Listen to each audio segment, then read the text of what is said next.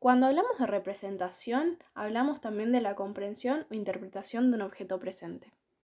A su vez, esta representación se ve interpelada por la cultura y el momento histórico en el que se produzca. Por esto mismo va a formar parte no solo del esquema humano, sino del esquema personal y del social. En el caso del arte, el hombre se ve la necesidad de crear una representación para expresar su reinterpretación del mundo mediante un lenguaje visual o no verbal. La representación de imágenes en el arte va variando a lo largo de la historia y esto se ve influenciado por los cambios sociales, económicos, filosóficos, científicos de la época. Bueno, en el primer caso tenemos las representaciones en el Paleolítico Superior, donde se realizaban dibujos realistas de animales que se le atribuían connotaciones religiosas. Ya después, con el desarrollo de las primeras civilizaciones, se hacían representaciones de figuras planas sobre una superficie horizontal, y en el antiguo Egipto se representaban los rostros de perfil y el diseño de los dioses.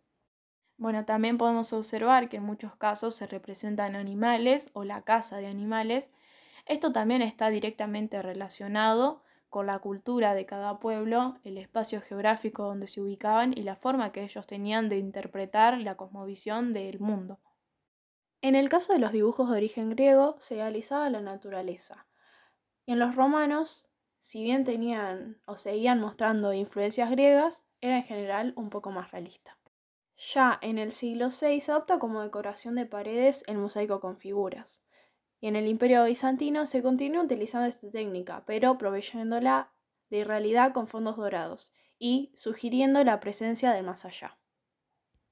Durante la Edad Media, las representaciones fueron casi exclusivamente religiosas y se concentraban en las iglesias, pero su fin era didáctico, servían para instruir a los fieles. En el Renacimiento cambió la imagen, o sea, se siguieron pintando con motivos religiosos, pero ya los personajes eran más reales o comunes.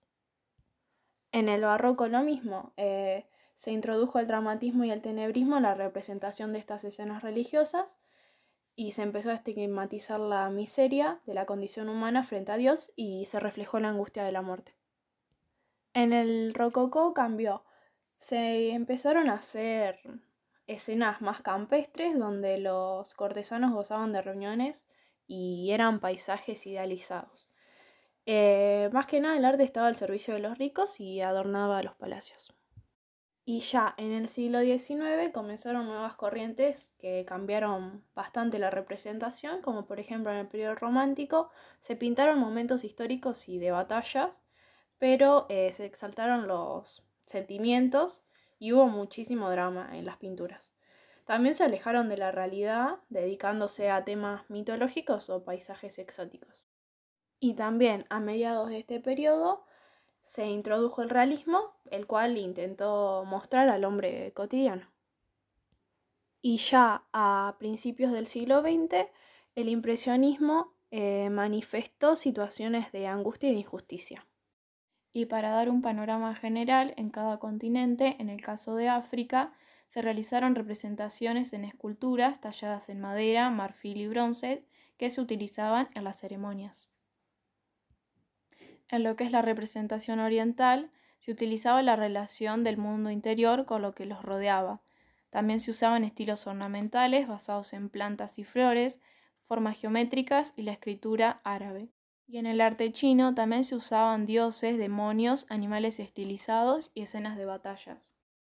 Y en cuanto a Japón, con la influencia del arte chino, se usaron tintas planas que permitían la ausencia de profundidad y el ukiyo que retrataba las costumbres de la burguesía. Y para finalizar, las representaciones en América indígena estaban hechas en esculturas y bajorrelieves en piedra, con materiales como la cerámica, pinturas en murales y cavernas. Allí también se tallaban animales como la serpiente, el cóndor, el jaguar y el tigre, que representaban a los dioses, los mitos, la historia, la guerra y la vida cotidiana de estas civilizaciones. Y así concluimos con el tercer bloque sobre imagen cultural.